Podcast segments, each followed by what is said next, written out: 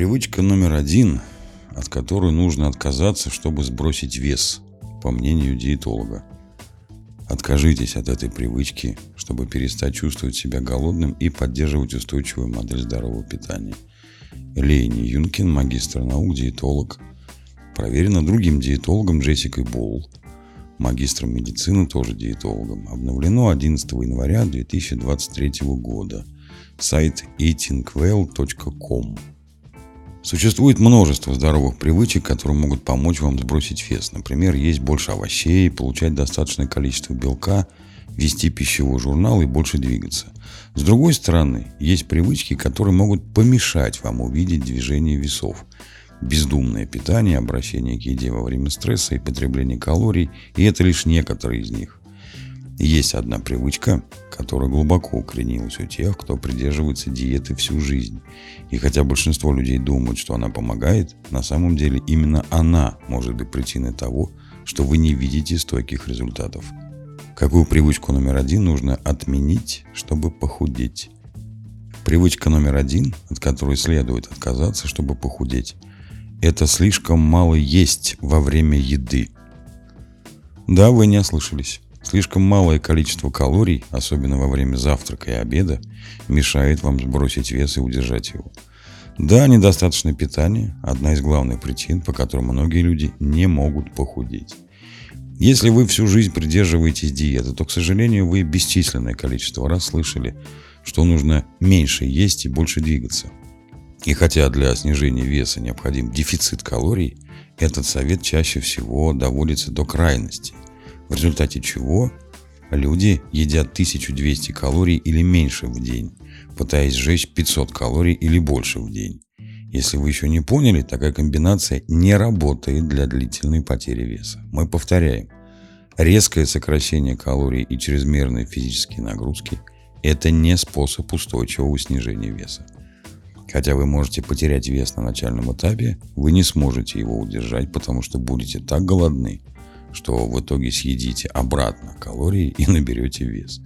Кроме того, вы будете несчастны в процессе. Читай похмелье, головные боли, усталость и раздражительность. Как эта привычка мешает вам похудеть?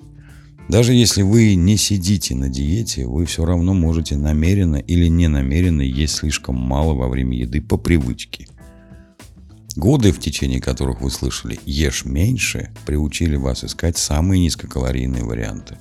Акцент на количестве пищи в ущерб качеству может привести вас к неприятностям. Это выглядит примерно так.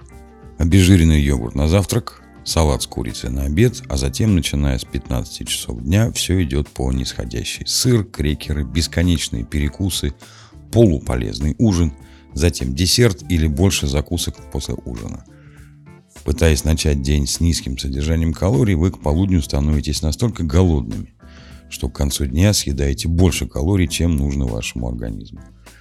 Частые приемы пищи в конце дня также могут заставить ваш организм работать в режиме накопления жира, а не в режиме сжигания жира.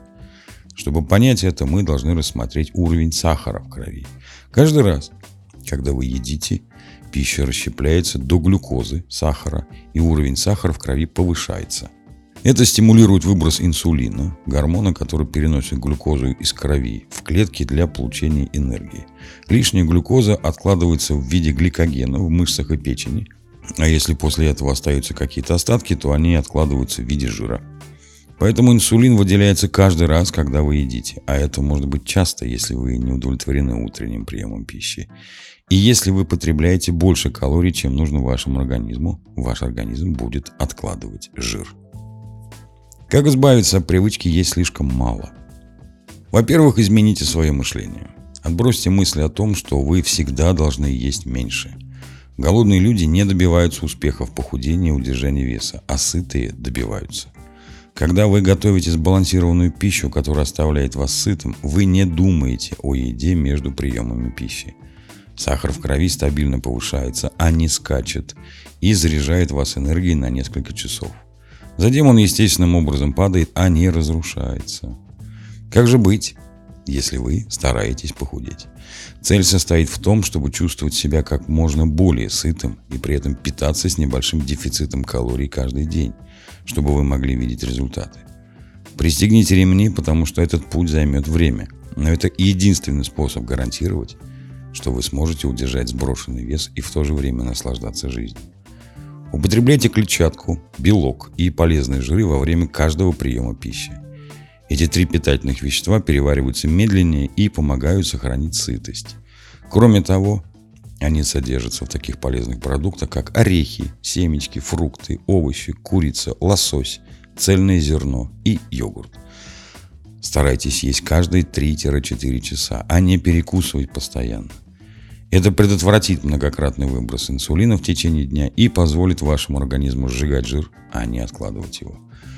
На обед и ужин старайтесь, чтобы половина вашего блюда состояла из овощей. Четверть из цельного зерна и четверть из белка. Затем добавьте немного здорового жира, например, оливкового или орехового масла. Заполнение половины тарелки овощами наполняет ваш желудок клетчаткой при небольшом количестве калорий, поэтому вы чувствуете себя сытым но при этом достигаете своих целей по достижению веса. Одна из распространенных ошибок – пропустить цельное зерно на обед из-за страха перед углеводами. Не бойтесь вы углеводов. Но это приводит к обратному результату и к употреблению менее полезных углеводов во второй половине дня. Не бойтесь добавить полчашки вареного киноа или фарро к обеду или цельнозерновой тортильи.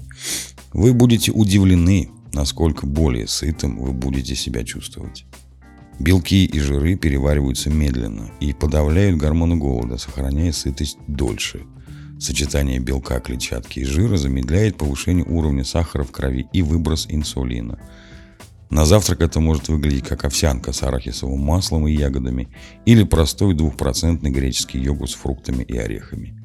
Если вам захочется чего-нибудь вкусненького, попробуйте тост из цельнозерновой пшеницы с авокадо и двумя яйцами. И да, можно съесть два кусочка тоста. Только выбирайте цельнозерновой тост с высоким содержанием клетчатки, который поможет вам оставаться сытым в течение нескольких часов. Наконец, питайтесь интуитивно и прислушивайтесь к своему организму. В то время как диеты предписывают вам измерять количество пищи и есть одинаковыми порциями каждый день, отказ от ограничительных диет позволяет вам признать, что в некоторые дни вы более голодны, чем в другие – будь то тяжелая тренировка, стресс или менструальный цикл. И в эти дни вполне нормально есть больше. Старайтесь приходить на прием пищи голодным, не спешить во время еды и заканчивать, когда вы чувствуете себя удовлетворенным, но не сытым. Итоги. Вместо того, чтобы есть меньше во время каждого приема пищи, старайтесь есть больше, но больше правильных продуктов. Продуктов с высоким содержанием питательных веществ, которые помогут вам насытиться, но при этом с небольшим дефицитом калорий, чтобы вы могли достичь своих целей в области здоровья и снижения веса. Вы будете поражены тем, насколько сытыми и энергичными вы себя чувствуете. Если будете плотно завтракать, добавлять цельнозерновые продукты в обед и употреблять достаточное количество белков, клетчатки и жиров во время каждого приема пищи. Вы больше не будете постоянно чувствовать голод, постоянно думать о еде и налетать на кладовку после ужина – когда вы откажетесь от привычки есть меньше во время каждого приема пищи и замените ее привычкой составлять сбалансированные рационы, вы будете чувствовать себя лучше и добьетесь результатов. Будьте здоровы и приятного вам аппетита!